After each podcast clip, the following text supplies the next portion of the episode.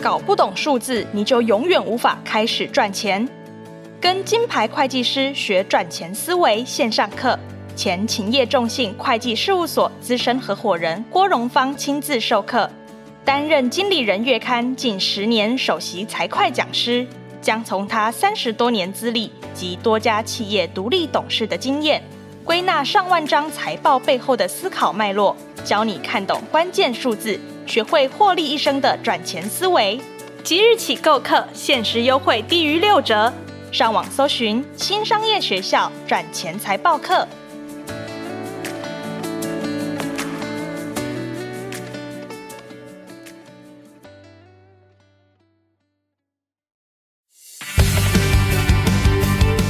走进采访现场，跟你聊工作、谈管理，和现在的你一起想象未来。我是经理人月刊总编辑齐立文，欢迎收听经理人 Podcast。各位朋友好，欢迎来到经理人 Podcast 的总编会客室。我是经理人的总编辑齐立文。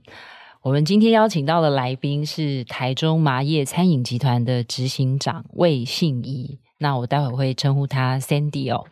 那我想，我如果用另外一个方式来介绍 Sandy，可能大家会更快的认识他。就是目前是全台湾宣称最难订的餐厅哦，也是最美的餐厅——飞花落苑，在台中的新设哦。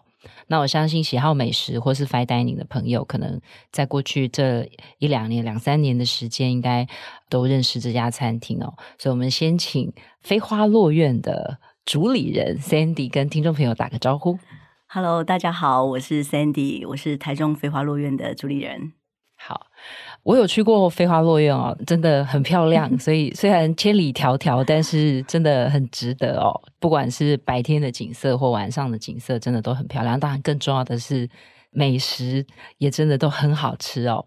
那我其实不是第一次见过 Sandy，也可能在不同的场合里面哦都有遇过。那我在想说，我这一次为了采访 Sandy，我又把他的整个创业的历程再 看了一次哦。好像你。从十几岁开始就一直很想开餐厅，这个是一个很特别的，就是我们讲说，我小时候想做什么，嗯、然后我长大之后还真的落实了。我觉得这个很有趣，可不可以跟我们分享一下这个创业的故事？嗯，是，就是嗯，我十七岁就在餐厅工作，嗯、但是那时候的，我觉得那时候的时空背景是在在餐厅工作是一个比较低阶的工作，嗯，那呃，就觉得端盘子，对对对，嗯、就是一个。就是一个很很基本的工作这样子。那那个时候的师傅是不太愿意教学徒的。那我就在想，那时候就在想，如果有一天，呃，我有机会开一间餐厅的时候，我不要成为这样子的一个师傅或是老板。对，当时只是闪过这个念头啦。对，啊，所以那个时候只是觉得说，如果我有机会开一个餐厅，但是并不是说，嗯，哦，我一定要开一个餐厅。嗯，没有，没有，没有啊。对，但是你那个个性反而是，如果是这样的话，重点应该是画在我很愿意跟人家分享这件事情。是，是没错，啊，从一开始就一直是这样。是，所以那时候在餐厅打工，但是你后来的经历其实也蛮特别的，就是。你其实也创立了很多不同的公司，或是做过很多不同的行业。行业对，嗯、呃，我我离开这个这没有做学徒之后，后来我就去做了业务。嗯，那做业务之后，我就有一次有一个机缘看到一个地方，那就觉得哇，这个地方好像好像蛮。蛮适合开餐厅的这样，嗯、然后就唤起了那个那个创业魂，唤起了自己以前在当学徒时候在餐厅工作的那个样子。嗯，所以是因为先看到地点，才决定说，那不然我们就来开餐厅吧。啊、嗯，所以你现在讲的这个地点是飞花落苑现在的地点啊、呃？不是，不是二十六年前在在那时候台中英才路的 Fridays 后面的一个小巷子里面。哦，就是麻叶集团的第一个餐厅，对，那个是 People Cafe 啊。哦，对那个时候是一个法式。餐厅，那感觉也有一些惨痛的经验。对，但是那那个地方在当时，呃，我觉得很特别的是，我们做了一个很很有趣的情境是，呃，它明明是一个一楼的餐厅，嗯、可是我们要先从这个房子外面的楼梯走到楼上去，然后在一个城堡上面有一个人接待之后，嗯、再从室内的楼梯走下来。哦，所以是这样子绕上去，绕上去再走下来。啊，对所以那个时候其实对于可能整个空间的设计，其实是跟先生的背景有关系吗？还是说你本来也就喜欢？就那时候就觉得我自己本身呃高中的时候是读建筑科，嗯，可当然后面就都忘了啦。刚好遇到我先生，他对这一方面呃他有兴趣，然后也很喜欢，那对这部分有他的敏锐度，嗯、所以我们就从第一家餐厅开始就都是我们自己做这样子。嗯，比方说开了这个 People Cafe。然后其实不是太成功嘛，对不对？对，一开始是门可罗雀，那之后就是说，好像还是会一直想要再开这个餐厅，或是就是投入餐饮业了。这个动力或者是这个热情是什么？因为你，比方说你也开过投币式洗衣店或什么的，就是说其实你做过很多不同的行业，但最后好像我就是选定要投入这个餐饮，是为什么？嗯，我觉得应该是说。做这个之后，一开始我呃，以前我们家在做牛肉面的时候，那时候真的是我觉得打死都不想再做这个行业。啊、对，那但是当我们开始真正在创业的时候，你呃从门可罗雀，然后一直做到就是客人很多，然后呃受到客人的评价很好，嗯、那你就觉得哎，是不是我可以再再多开一家餐厅？嗯，那多开一间茶馆，然后做不同的形式。嗯，对，是因为我觉得从呃有有让自己从一个一个不好的状态一直到蛮不错，我觉得这个经验应该是可以再让我复制在另外一个餐厅这样子。嗯，所以其实就是说，好像有一次成功的经验，或是整个体验都自己觉得也蛮喜欢，嗯、所以就一直就投入下去了。是是。嗯麻叶餐饮集团，我们现在认识，早期是一个泡沫红茶店。泡沫红茶，嗯，就是我是开了这个呃餐厅之后，然后才开泡沫红茶。那为什么会开泡沫红茶？嗯、就是因为这中间我们在我记得生意刚开始变好的时候，呃，有一段时间就是我们的主厨全部都离职。嗯，那因为那个离职的经验，我才想，哇，如果如果。一家餐厅只能靠一个厨师的话，那这个风险是真的是蛮高的。嗯，那我们要怎么样去做一个可以分散风险的另外一个形态的餐厅？所以才做了这个泡沫红茶，做了麻叶茶馆。嗯，那。我们觉得不要太仰赖厨师，那我要分散风险，那我要怎么分散？呃，所以我就是有一些部分是由厨师在中央厨房制作，嗯、那有一些部分呢在现场烹调啊。嗯、对，所以有一些，比方说熬汤的底啊，是这些需要花时间，然后需要占用到地方，我们就用在大厨房里面制作，嗯、然后再送到店铺里面去。那店铺做第二次的烹调，嗯，等于是有一些现场烹调，那需要时间的部分，我们就在后厨房烹煮。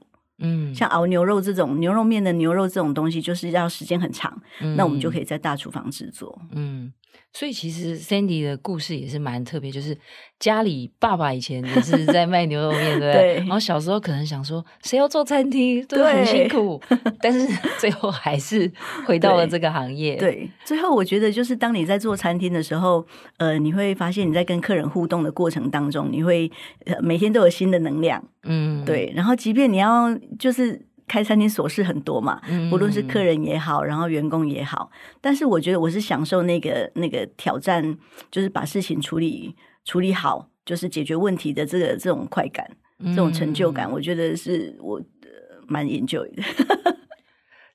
其实大家都知道，开一个餐厅，就是就像很多年轻人说想开咖啡店，然后大家就跟他说，其实开咖啡店。比你去咖啡店那个体验是两回事，对对对。但是 Sandy，因为听众朋友可能看不见 Sandy 的表情，你们可以去 Google 他，他看起来很开朗，就是你。你你的表情让我觉得你你其实虽然这些事情很繁琐，但是你很享受这个感觉。是是，我觉得就是嗯，不是只是因为我自己在做这件事情，而是我是跟着团队一起完成。嗯，我觉得有有伴的感觉，我觉得是蛮好的。嗯，对，就大家一起完成一件事情，然后大家一起呃处理一件可能客人提出的一个比较棘手的需求。对，那我们挑战成功之后，yes yes，这样。对，这还有这种。很强的热情，我自己 也也要多多学习啊。那其实麻叶集团旗下有就是日式烧肉，然后也有寿喜烧，然后也有巴豆食府的精致锅物，对，等等，都是在麻叶集团整个大概二十多年的历史这样慢慢开下来的。对对，那这个跟你在开飞花落院，因为飞花落院其实筹备期很长，是他们是有一点像平行时空在。在同步进行，对啊、呃，那所以你那时候在经营这些餐厅，你没有想说把飞花落院也用原本的可能是日式的这些模式，再把它套到飞花落院，还是你本来就是一个独立的构想？呃，其实，在我们呃飞花落院承租那块地的时候，我们就已经。构想就是现在这样子的画面，嗯，可是当它越接近开幕的时候，其实是会有一点紧，会有一点慌，就是在一个这么山上的地方，然后从市区去到那里，一定是要专程去。有我坐过计程车回到台中市区要六百多块，对，从从高铁站上来大概要九百到一千，对，所以是一段呃不算短的距离。那我就想说，如果要让客人专程来，其实呃风险蛮高的嘛，哈、嗯，对，然后我们。那那也有投资那么多的资本，所以其实，在要开幕之前，我曾经就是闪过一个念头，说要不我们就做个火锅，火锅或是烧肉，这是我们最容易。就你原本熟悉也擅长，对对对对，曾经闪过那个念头啦。但是后来，当然那只是闪过而已，就觉得我已经花那么多精神，花那么多时间，想要把这里做好，怎么可以去找一个这么容易的事情？嗯，对，应该要。既然要做，就是要要把困难的事情做好。那我觉得才不会辜负这个地方这么美。所以你也是有一个自找麻烦的个性，有一点。对啊，因为其实，比方说我我在市区就有这么多的餐厅然后、我可能也有既有的团队嘛，也有既有的资源。是，但是其实就是说，最容易也可能可以至少确保我不失败的模式，有可能就是用既有的客源、既有的团队啊，是也是最方便的。对我来讲是。应该说最容易了吧？嗯，对呀、啊。但是那时候就是说，好，那我决定不要用我原本擅长的模式。嗯、那因为现在的飞花落院的，就是菜单经常在变化，所以就是宣称无菜单料理，那就是说，就是要就是常常在变化，然后常常有不同的主题，然后也找到很多知名的厨师来合作。就是说，这个都是你当时在想象内的吗？是因为。呃，我们十年前开始做的时候，那时候我们有跟我们的这个地主有提案，就是我们想要做成这个样子。嗯，所以从那时候开始，我们就开始搜寻关于这方面的资讯。然后，呃，后来当整个整个全世界的餐饮的市场哎越来越不一样的时候，我们就想说，那我们跟我们想象中那个画面是越来越接近，好像我们当时想要就是做一个很精致的料理，很有仪式感的料理，然后在一个很美的地方完成这件事情，好像越来越接近。这个市场可以接受的程度，嗯，然后就一直去找怎么样可以有这样子的组合啊，或这样子的方式啊，嗯，对。其实我我在准备采访 Sandy 的资料的过程里面，我、嗯、我其实会觉得说，他也是一个还蛮励志的，然后一个自我学习之路嘛，就是说我可能从一开始相对比较。单纯的店，或是、嗯、呃，其实你也尝试过很多不同风格嘛，法式的餐厅，或者是比方说泡沫红茶店，或是现在很多日式的餐厅，就是说，然后一直到现在的飞花落院的这个比较是精致的嘛，嗯、然后就这一路你是怎么学习，然后慢慢的找出自己可能经营出新的风格，或找到觉得说我开始有想法，而且我还可以把这些想法都落实。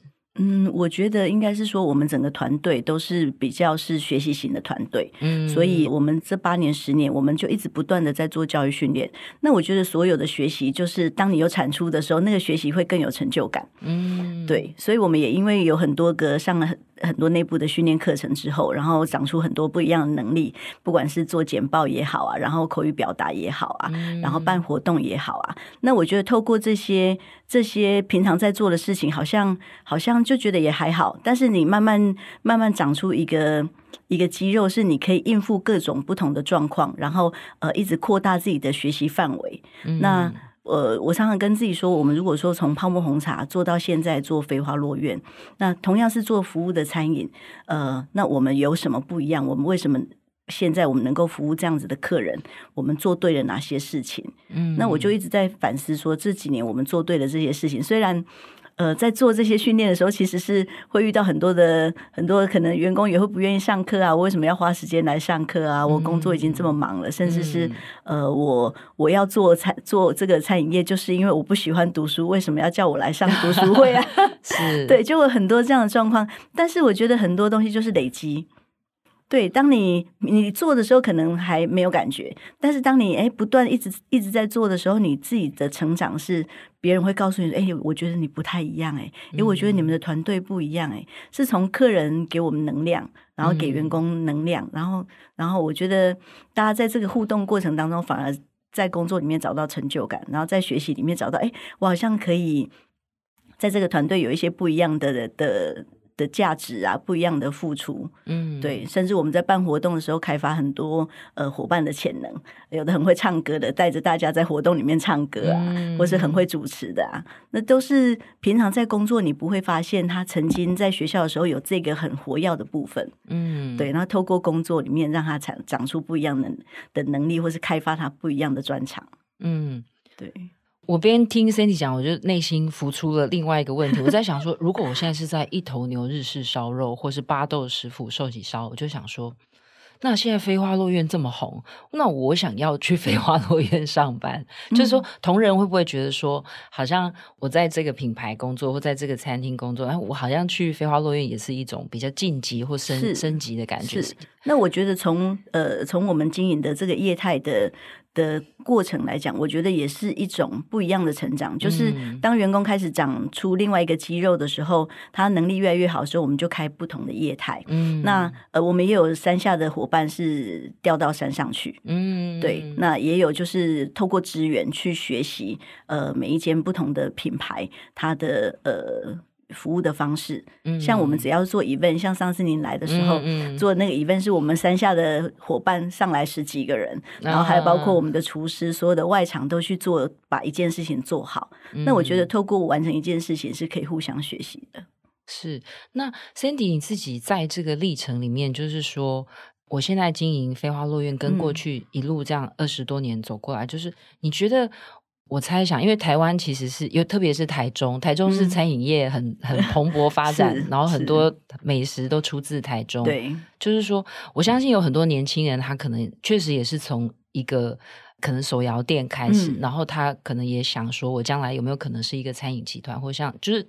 很像 Sandy 这样的路，嗯，那你在这个过程里面，就是说，从我开始开第一家餐厅，到经营一个集团，到做出一个飞花落院这样很不一样的品牌，嗯、你自己觉得你在这个过程累积了哪一些 know how，或者是不管是经营餐厅的 know how 也好，嗯、或者是做一个餐饮的这种很服务的，或者是因为。最后其实是在经营一个体验，又是比较偏美感或美学的这个，嗯、就好像是很多的知识你都必须同步的一直在成长。嗯、我就想说，是不是可以跟大家分享这个学习的经历？嗯，好，所以我觉得从从开店开始好了。那我觉得从开始的第一家店，我们就一直以顾客体验做导向，嗯、那一直想在客人的前面。这是我一开始。开店也跟我自己个性有关系，就比较鸡婆，嗯、所以我就想要先怎么让让客人感受到那个体贴。嗯、那我觉得透过这些，怎么让客人感受到被贴心的照顾，你就必须要学习很多。嗯、那学习的过程里面，就是怎么让伙伴知道他要怎么做、嗯、这件事情，我们就透过上课，嗯、透过学习，嗯、对。然后来长出不一样的能力，这样子。嗯、那包括说，像在做飞花的之前呢，我们就已经当时我们就想到说，我们希望我们的服务是不是很很紧迫盯人的方式，嗯、而是。你知道有人在服务你，但是你感觉不到他的存在，嗯嗯，若有似无。对，我觉得那个如果能达到那样的境界，那是我们想象中的画面，就是让客人来到这里像在自己家一样很自在。是对，所以为了要做到让客人在这里很自在，我们就要做很多，好比说你要怎么成为一个这里的主人，嗯，对，你要怎么说话，说什么话，而不是在背书。对，但是你要让呈现出来不是背书，你必须比背书更用功才可以，就是你必须。去内化成为你自己的方式，嗯，所以在飞花落院的不管是导览或是说菜，没有一个人会讲的一模一样啊。哦就没有一个台词是背起来的，对，嗯、就是呃，每个人都会去去搜寻，就是我们在换菜的时候，他就去开始搜寻，呃，银乌贼为什么叫银乌贼？银乌贼产在哪里？嗯、那为什么呃，在大溪呃捕捞的这个虾子。呃，龟山岛以南跟龟山岛以北口感有什么不一样？嗯、大家会开始去找这方面的资讯，甚至去到渔港去问渔夫说：“哎，为什么不一样？”嗯、我觉得这些知识，当他背景知识越来越丰富的时候，他在跟客人在在分享这道菜的时候，他就会有他的感情。嗯，然后客人就会觉得：“哎，好像好像。”客人来到我们家吃饭一样，所以呃，每次跟客人跟我说，他都说我我觉得来到这里，我今天很开心的是，我好像好像带客人来我们家一样，就是呃，就是宴客的主人。对，这是我觉得感到最欣慰，就是一开始我们好像设定的越来越接近客人想要的。嗯，然后其实同仁在这个过程里面，团队的成员也不断在学习，然后。慢慢的摸索出比较不一样的待客之道，是是。嗯、那我觉得这些这些待客之道，这些呃对待客人的方式啊，款待客人的方式，当客人喜欢的时候，客人的回馈是赋赋予员工能量的。嗯，当当伙伴感受到能量的时候，他知道哦，原来我这么做是客人喜欢的，他就会越来越。呃，慢慢的去调整，说我要应该可以怎么说，更让客人呃在这里吃饭感到舒服，或是甚至我客人说，因为我好像是我好像来来吃饭，但是我又在吃饭里面学到很多，不管是一双筷子的故事，或是一道菜呃餐盘之外的东西。嗯，对，是我在另外一个报道我有看到，就是说 Sandy 曾经引过一个呃，应该是一个纪录片的例子，就是说很像。叫天鹅理论，对，天鹅在湖面上看起来非常优雅，对，但是其实也有一点像鸭子的概念，是是是，就是说它们上半身看起来都没有在动，对，但它其实脚是很忙的，是是是，对，我相信 Sandy 会对这个。画面或这个理论很有感觉，应该这个就很像是你个人的写照。是是，嗯、就是这这也跟我们在服务一样，就是我们在客席上面的服务是，呃，不论你多忙，你必须要呃让客人感觉到是舒服、是从容的。对对，但是其实转过头来之后是很匆忙，很忙。嗯、对对，我们我们一天呢、啊，一个一个服务伙伴大概要走两万步。啊，对，因为我们的场域很大嘛，是。那从厨房到，我现在每天走一万步，我就觉得我自己很了不起了。我们从厨房走到最外面那个桌子啊，要七十步，啊、然后手上要拿菜。你看，一个一个客人有十道菜，但是他的来来回回的呃路程是很长的。嗯、对，所以有时候我们其他家店的伙伴来支援的时候就，就哇，原来 原来这个小腿长肌肉是这样子长的。对，那还有一个其实也是 Sandy 个人的经历或是写照，就是说，至少我那一次去飞花落院，其实就是跟大家在不同的桌次之间说明啊，嗯、讲一些故事，分享一些经验。那我我其实看到的是，对，就是说我们会觉得哇，这大家都来到这边，然后 Sandy 是主人嘛，然后就哎、嗯、看你看到他很很开心的感觉，嗯、但是我看到是在这个历程里面，因为我上次去的很多是。跟茶有关，对。然后其实你也拜访了台湾很多很多很厉害的茶区、制茶师，对对对对。然后即将飞花落院有那个新的菜单，也是跟日本清酒有关。我看你也是自己，我自己到亲身去。对，我我的意思是说，就是其实你在这个过程里面。我一直觉得，就是你的学习都没有停止，因为、嗯、呃，你在开这个餐厅这一路，你可能茶道啊、花艺呀、啊，嗯、然后我为了推出一个新的菜单，我不是只是说哦，我就找一些。餐饮来，就你其实都会自己深入去研究这些。是，我觉得当你自己都很了解他的时候，你在跟跟客人分享，你是很笃定的。嗯，对。那就像我们自己，呃，我们跟伙伴之间，我们就是不管是谁，都是呃说一套做一套，就是你说的，就是你做的，嗯、说你做的，做你说的。嗯，所以当你想要完整呈现，你想要。想要带给客人东西的时候，你必须对他有更呃更深入的了解，然后你看到什么，你就可以分享什么，而不是你只是去网络上找一些资讯，然后来做分享。那你会觉得有点不踏实。是，对。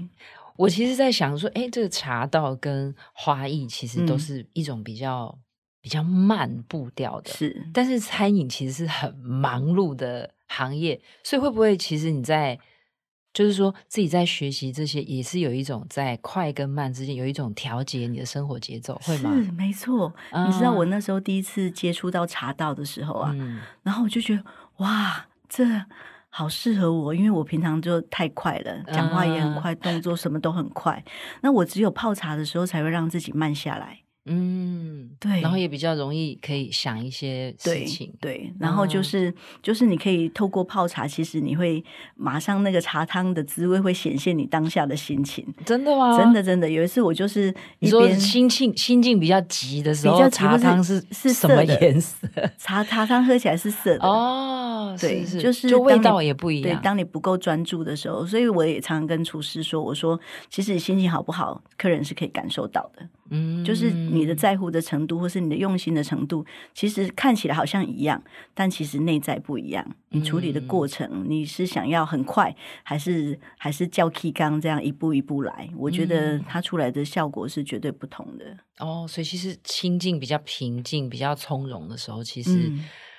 吃喝的时候都感觉得出来，对，所以我们在就像我们在泡茶的时候，我都说，我常常跟伙伴说，呃，要教一个茶师会泡茶，其实不难。嗯，因为你只要你你知道茶性，你知道温度啊什么，其实它是它会有公式可以让你去泡，就像评鉴比赛茶一样。那但是要成为一个好的茶师，不是只是泡茶而已。嗯，我觉得在飞花落院的茶师是要传递，透过茶来传递那个温暖跟温度。嗯嗯。所以怎么在茶茶席上面跟客人互动跟聊天，这件事情是还蛮重要的。嗯。所以其实现在反而是很多透过在现场跟。顾客的互动，然后大家就会说：“哎、嗯，我们怎么样还可以？就是这个学习机制，你自己感受到是有启动的。是是，就是我们每天晚上，就是客人离开之后，我们大概会有半个小时以上的会议，嗯、然后就会去分享客人跟我们。大家很累，很想盘子收一收，赶快下班，还要开会。你知道，我这个开会，这是这是一个很很。”呃，这是这两年来学习很重要的一个区块，就是从这个会议上来。一开始我都想着，我每天下班从山上离开都十一点、十一点半。嗯。然后有一次，我就跟店长说：“我说我们可不可以不要开那么长，尽量缩短，在十五分钟内结束。”是执行长跟店长说不要开会，对对对，因为真的很，因为真的实在开太长，我都怕他们太累。嗯。然后店长就说：“可是魏姐，我们不是说不检讨不下课吗？啊，我们没有检讨，那明天怎么可以更好？”是对，那我说嗯，好吧，那我们就还是就继续这样。所以两年来每天都这样。那每天你都会去分享每一个区站，然后呃每一个区站的服务伙伴去分享说，哎，这个区站客人的回馈，不管是好的，或是今天我们有疏忽的，都会在那个半小时里面去做分享。嗯、那那个学习是很大的。嗯，对，我们知道说哦，今天哪一个同事他可能犯了一个很很很低级的错误，嗯、然后让客人不高兴，或今天我们做对了什么事情，让客人觉得呃他今天在这里非常的开。开心，非常的呃，感受到非常好。那我觉得那个学习是慢慢来，慢慢累积上来的。所以，即便是新同仁，他都会听到哦，原来这些资深的伙伴他们是这样对待客人，他们就知道说哦，我在端茶水的时候，我在走路的时候，我眼神应该要怎么样，才不会让客人从客人角度看是会不舒服啊，或是没有感受到你的热情这样。嗯，我如果从自己是主管的角度来看，嗯、就是说，当团队是。假设底下的一个店长，他会觉得说不行，对不对？不检没有检讨或没有学习，我们不下课。我会觉得说，哇，这个已经不是我透过规定去要求他，他自己自发性的启动这个。嗯、我我觉得这个应该就是管理上面是最好的礼物。其实飞花落院大概二零二一年的四月正式正式开幕，对，对，正式开幕。但他在整个准备的过程，其实花了十年。那我看了一些报道，其实投入的资金超过两亿。对，其实后面都不敢。你赚了很多哈。呃，我跟银行借很多。那对，就是说，对啊，我我们想象，要么就是自己有足够的资金，嗯、要不然就是其实这个，你有想过这个回收吗？就是你投这么多，你你那时候心里面这个算盘你怎么算的？其实啊，我呃要开始做之前，我本来估计大概三五年就完成了。嗯，那我大概三五年的钱我是有准备的，是不是没有钱就要去做这件事哦？啊、但是真的，呃，那个投入的时间跟金钱远远超乎我原本预期的。嗯，所以后来呃。呃，工期拉的很长，原因也是因为要一直筹资嘛。嗯，对，就是要山下要一直想办法赚钱，然后才能够去养这个山上的这个基地。嗯、对，那我觉得每一个环环，就像山下为了要养，为了要生意好，所以我们要做很多很多事情，不管是电商也好，嗯、然后办活动也好，那反而长出了这个呃营运的能力出来了。哦、是，是，对，因为不能不赚钱嘛，因为 不然山上没有钱。有一个地方在烧钱。对对对，那那在在这个十年当中。就呃，反正前面已经三年都看不到钱，然后都埋在地底下了。嗯，那能不做吗？会准备到十年时间这么长，嗯，是因为就是一直改变，一直想说还可以再更好，是那个过程为什么会拖这么久？嗯，为什么会拖这么久？其实我们现在的画面跟十年前我们开画图的画面是一模一样的。哦，真的哦，不是，其实没有边做边改，其实没有。对，那但是第一个在在山上的施工上面是比较困难的，不管是工班也好，啊、对我们每一个每一个部分的工程都是换了好几个工班，是对，因为路程比较远嘛，对对，然后还有天气也是一个很重要的状况。嗯、那因为呃，在山上还有很多特殊的材料，对。呃，光找材料不像就像我们那个木头一样，你要找到这么多的老木头，其实是花的时间很长，或是找树。嗯，那我觉得时间拖得越来越长的时候，你反而已经忘记那个时间了。嗯，然后你也不会去想到底要怎么回收，反正就已经要完，就是要把它完成嘛。所以现在我常常在想说，如果当时我们先把树枝放在前面的时候，我可能钱烧完了，赶快弄一弄，铁皮搭一搭就要营业了。还是说干脆把它留下来做我个人的一个小豪宅好了？呃，不行啊。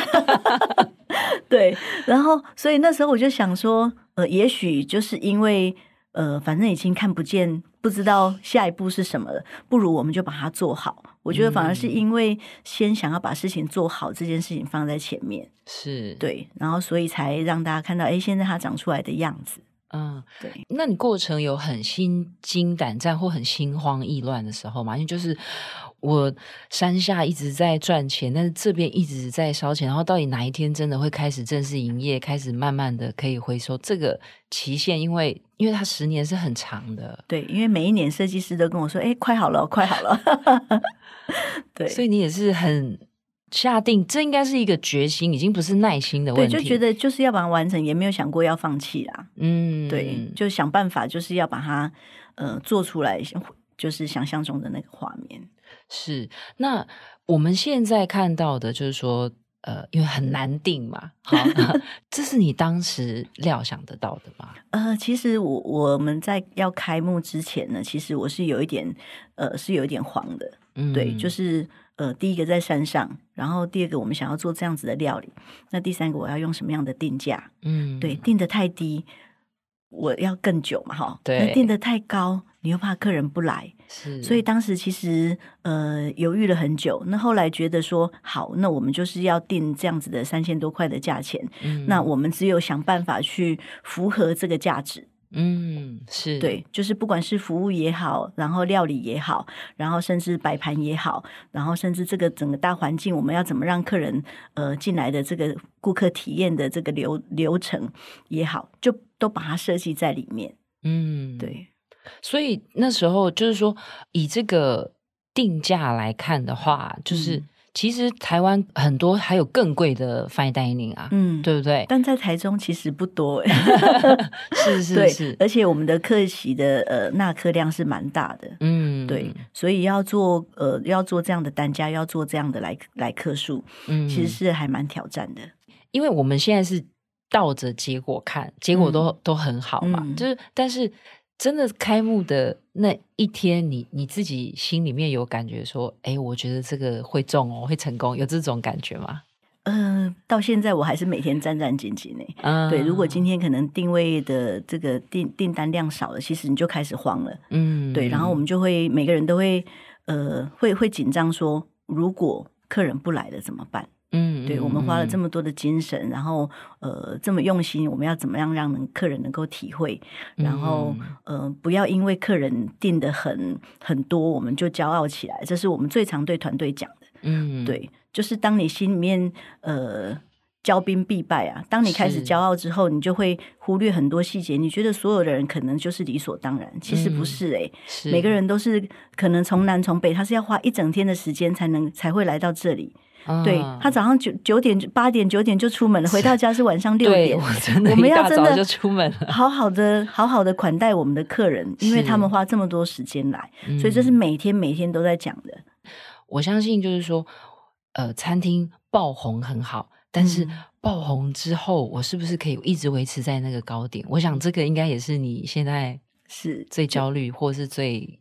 必须最在 对最在乎的事情，其实就是怎么把这个品质维持好，然后、嗯、呃，让客人一直每次来都会有一个有一些不一样的地方，或是有一些新的感受。对，就我不是只去一次啊，就是我打卡了，去过飞花落院了，我就不会再去了。对，嗯、所以像我们现在已经换了第六套菜单，嗯、我们后面这几季的菜单，客人都是一季都是来四五次的。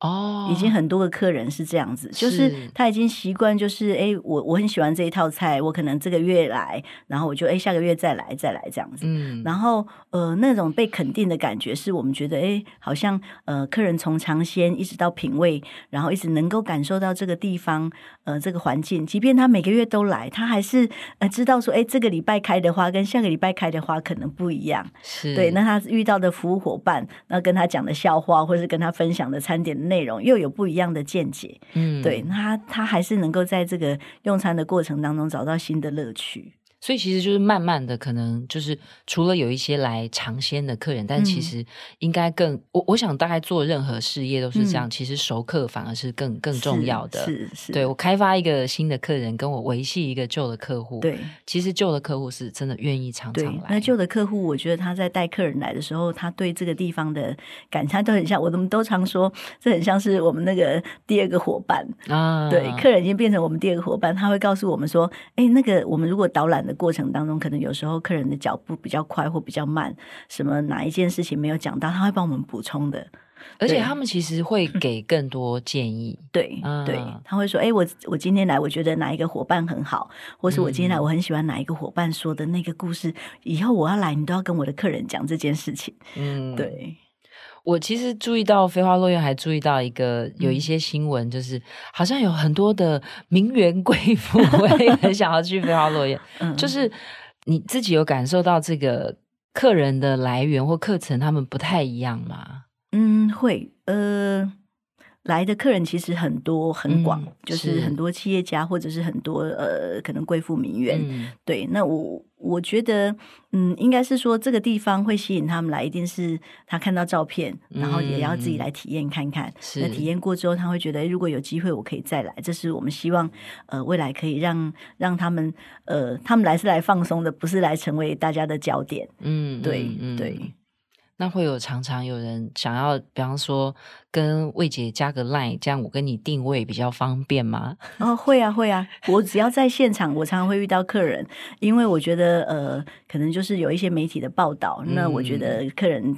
我们甚至有客人要来之前，他们是整就是自己包了一台那个小巴来。他说我们要来之前前一天，我们那个主办人啊，就传一个那个链接给我们，叫我们要看完这个呃那个看板人物之后才可以来这样。所以来了之后，他们会找我拍照啊，或者是或者说哎，我们下次来的话，我们可不可以加你的 line 啊，或者什么？甚至他们会说哎，我们我们高雄有哪一家餐厅，我们哪时候要去吃？那执行长你要不要来跟我们一起吃饭？哦、对他们也会有慢慢也会有也会跟客人变朋友。对对。对，我很，嗯、我觉得很多很多朋友都是在这个时候跟客人的互动开始的。嗯，对。那你现在心里面有想说，就是你经营这个飞花落叶，你有想说我我的追求是，比方说是因为有跟江振成名、嗯、也是知名的的对主厨合作，对 对，就是说。会觉得我是，比方说变成米其林拿星星，或者是就是你自己设定的这个目标会是什么？嗯、其实呃，这是我们刚开店的那一年，其实很多客人都说：“哎，你们是要拿米其林的吗？”嗯、我就说不是，呃，嗯、因为我们十年前要做这个样子，我们其实那时候台湾也没有米其林，对，嗯、对，其实我们没有想过这件事情，是但是呃，我愿意用米其林的规格来要求我们的团队做那个那个规格。但是不是要去追星，而是客人远道而来，我们就应该给他那样子的款待的方式。是对，这是我要求自己，要求伙伴，嗯、就是我们要用最高的规格来要求我们自己。那呃，如果不会，我们就去外面学，就去看，去看、嗯、哇，原原来这样高比较高级的餐厅，他们都做对了哪些事情？嗯、那我们还可以做什么？嗯，Sandy，你自己有做哪些学习？因为包括你刚刚说江正成主厨是你的老师，嗯、你自己有过哪一些学习的经历？嗯，我我现在认识很多的的呃朋友啊，就是就是除了我们伙伴之外，大部分都是透过学习的认识的朋友。我上一些讲师训，是对怎么成为讲师。嗯、那那是因为我之前在学校有兼课，嗯、然后呃管理的课程，嗯、呃，然后就是技能的课，然后插花、插刀啊这些啊。所以你虽然经营事业很忙碌，但其实你也一直都在学东西。嗯，在飞花开之前，我就告诉自己说，我一年要学一一样新的东西啊。对，会怎么样我不知道，但是我觉得那个过程是很有趣的。有一年，我就年底的时候，我就说，呃，我想要学，我想要就是学一个乐器这样子。嗯，那我的目标就是呃。隔一年的年底，我要表演给大家看，这样。哦，透过公开宣誓，对 对对，就是我们内部内部对对内部会议的时候，那我就就真的就去学了一个吉他，嗯、然后到年就是鱼目混珠啊，就跟团队一起表演，那就跟整个学习的伙伴一起表演，嗯，对。但是反正这些学习点点滴滴串起来，其实也慢慢的可以体现在自己经营的这个空间里面，是，是。嗯。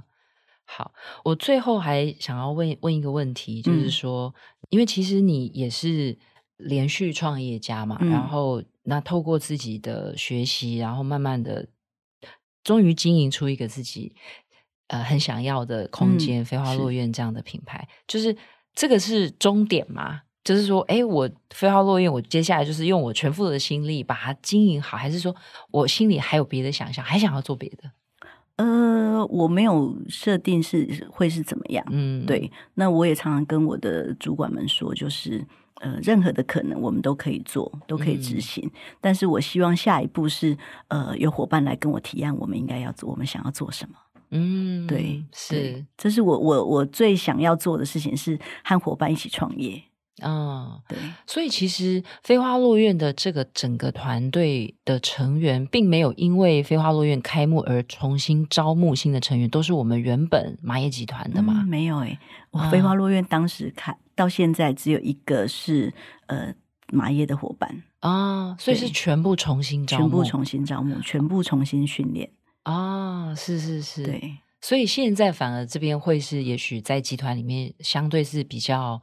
呃，完整的一套培训的系统，嗯呃。是没错，但是这个培训的方式其实又不太一样。嗯，就是在飞花落院的训练方式，它比较多是像 mentor 这样子，哦、就是一个带一个，然后从呃从呃分成几天要完成哪一个导览哪一件事情开始。嗯，那跟山因为山下是比较忙碌的，那山下又是、嗯、呃就是我们其他的台中其他的餐厅，呃，它会平假日的差别会比较大，假日是已经忙到一个爆炸，嗯、那平日就会比较松一点。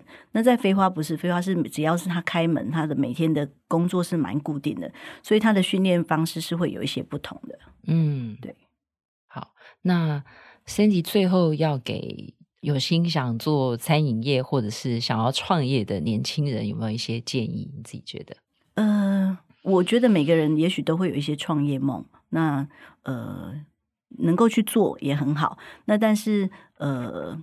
就是先先先累积一些经验，我觉得先累积一些经验，先累积一些呃，让自己那个耐挫的程度大一点，抗压力大一点。那我觉得遇到问题就只有一件事情，就是解决问题。嗯，对，它不会放在你心里很久，你就会有你当你有有这个能力的时候，我相信这个特质是是创业一个很重要的一个特质。嗯，对，那你就可以呃比较容易朝向你自己的目标去前进。嗯，对，其实。